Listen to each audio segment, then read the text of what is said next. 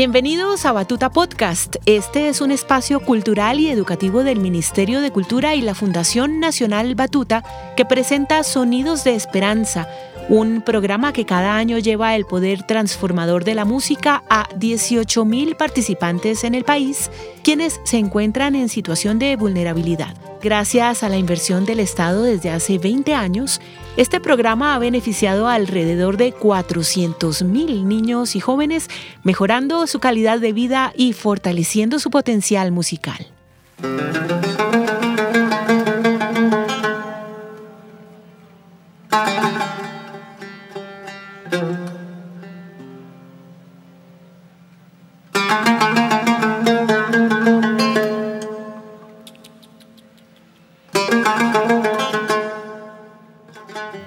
Como lo prometido es deuda, hoy hablaremos sobre las hermosas y variadas músicas de Asia, el continente más grande y poblado de la Tierra con más de 4.400 millones de personas.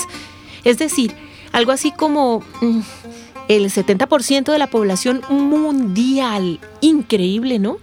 Así que ponte cómodo y alístate para viajar porque tú también eres parte de esta historia.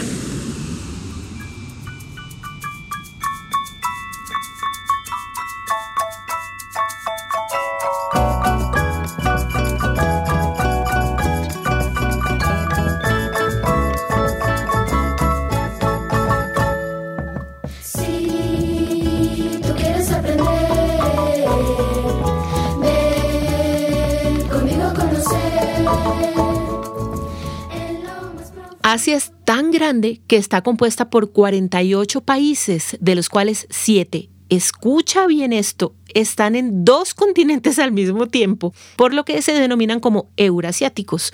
Entre ellos se encuentran Rusia, Turquía, Kazajistán, Azerbaiyán, Georgia y Armenia. El continente asiático va desde el Oriente Medio hasta Japón. Limita al norte con el Océano Glacial Ártico, al oriente con el Pacífico, al occidente con los Montes Urales y al sur con el Océano Índico. Goza además de la montaña más alta del mundo, el monte Everest, y de la hermosa y nevada cordillera del Himalaya.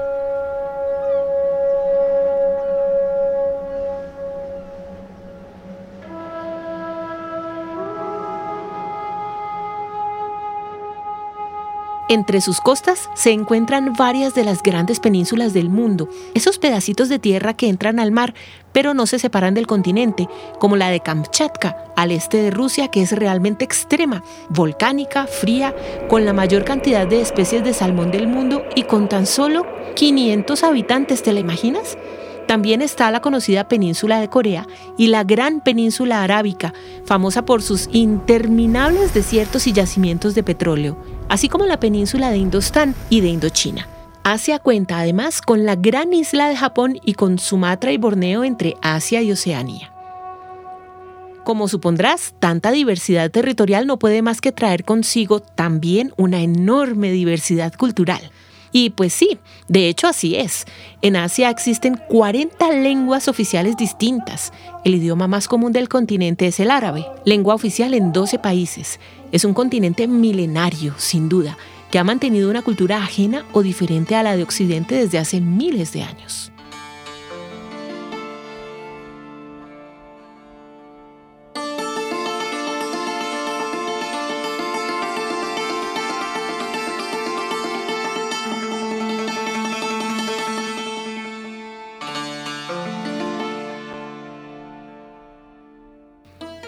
Como supondrás, tanta diversidad territorial no puede más que traer consigo también una enorme diversidad cultural.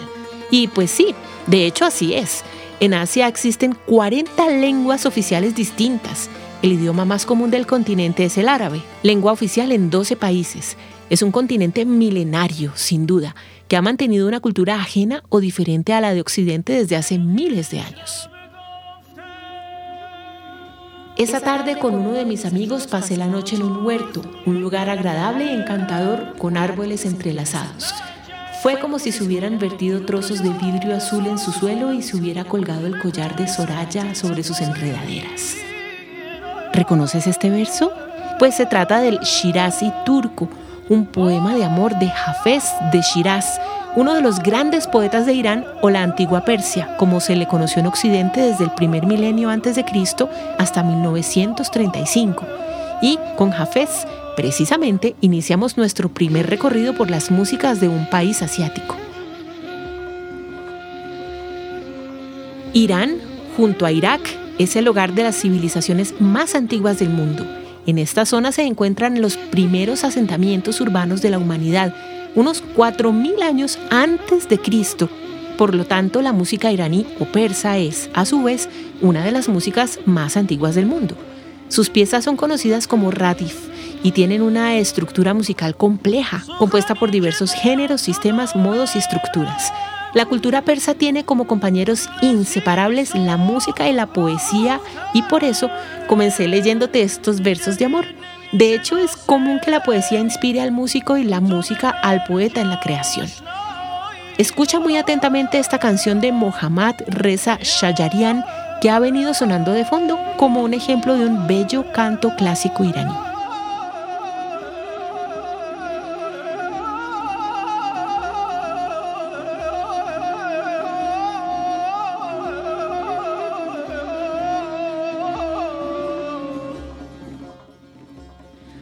Pero Irán no solo nos ha legado grandes compositores masculinos, sino también talentosísimas compositoras como Sima Bina, ejemplo de la música del norte de Jorazán y para muchos la gran divulgadora de la música tradicional iraní en la actualidad. Esta es una canción suya basada en el poema popular Mi bien amado Moreno.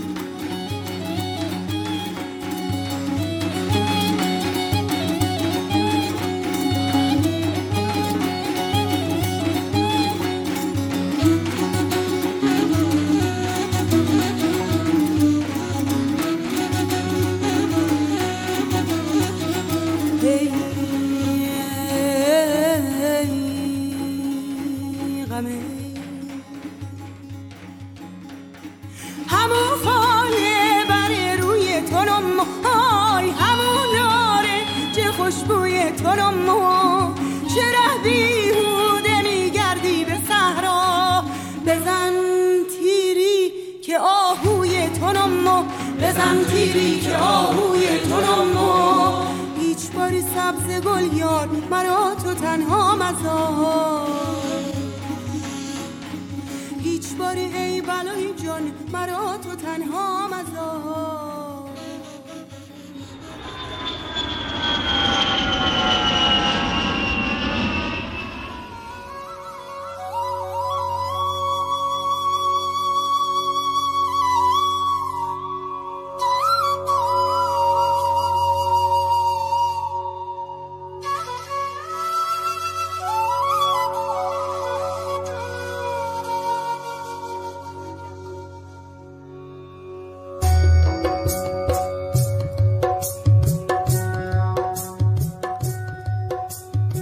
Viajemos a la República de la India, un país que se caracteriza por despertar todos los sentidos con olores, colores, texturas intensas y diversas.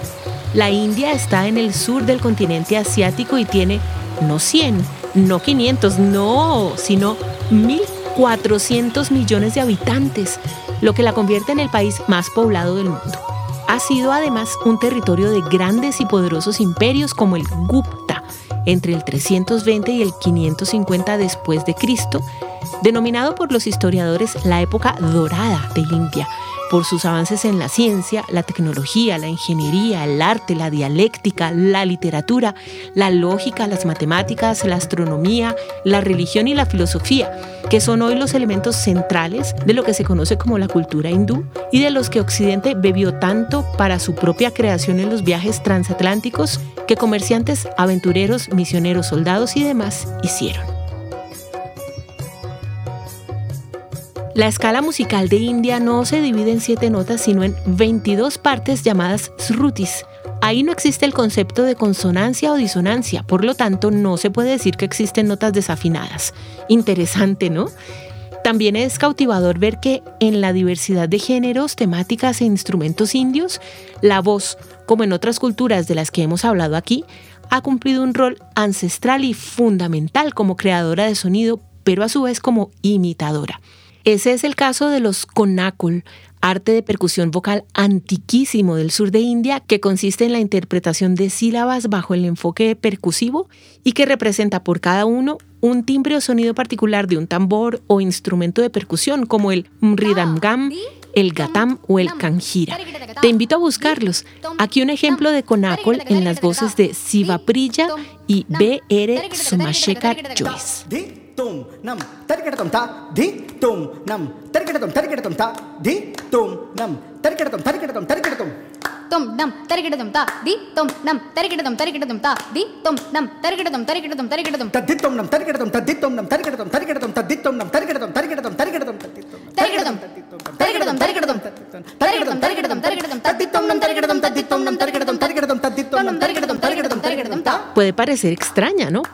pero esa es también la razón de su belleza y complejidad.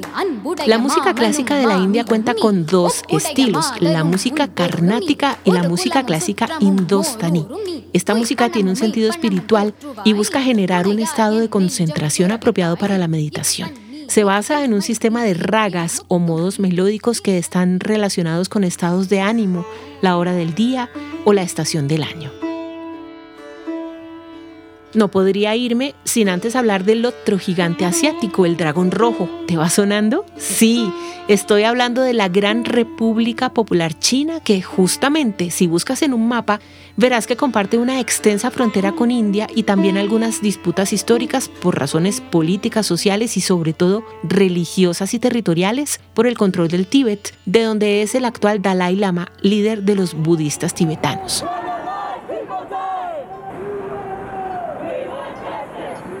China es el segundo país más poblado del mundo con alrededor de 1.390 millones de habitantes. Es también la primera potencia económica y el tercer país más extenso del planeta después de Rusia y Canadá. La civilización china es una de las más antiguas y floreció en la fértil cuenca del río Amarillo. Durante milenios, su sistema político se basó en una serie de monarquías conocidas como dinastías.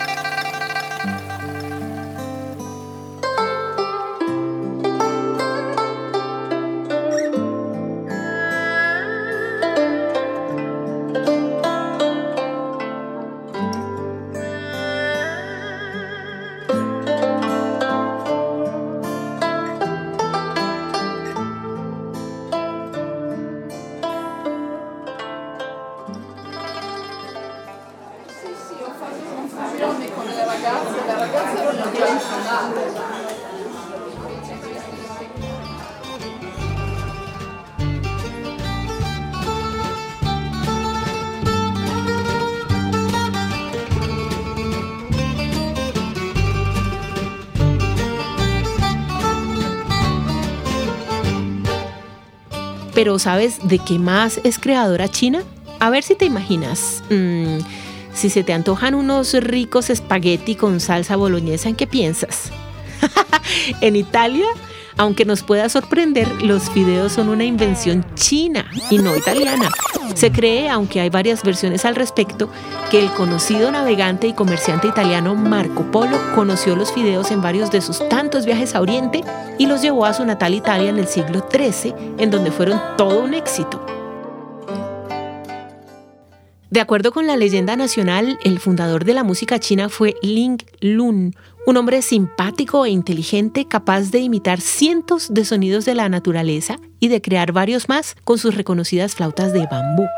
Dice la historia que un día el emperador amarillo, apodo simpático para un regente al que la antigüedad consideraba un dios, le encargó a Ling Lun la tarea de crear un sistema musical nuevo, propio. Entonces, pensativo, se devolvió a los bosques y con la inspiración de los pájaros, hasta del fénix, que él aseguraba haber visto, fabricó nuevas flautas y las afinó, esta vez con una escala de cinco notas. Desde entonces la música tradicional china se divide en dos grandes ramas, la música clásica, que generalmente es solo instrumental, y la folclórica, que data de mil años antes de Cristo aproximadamente.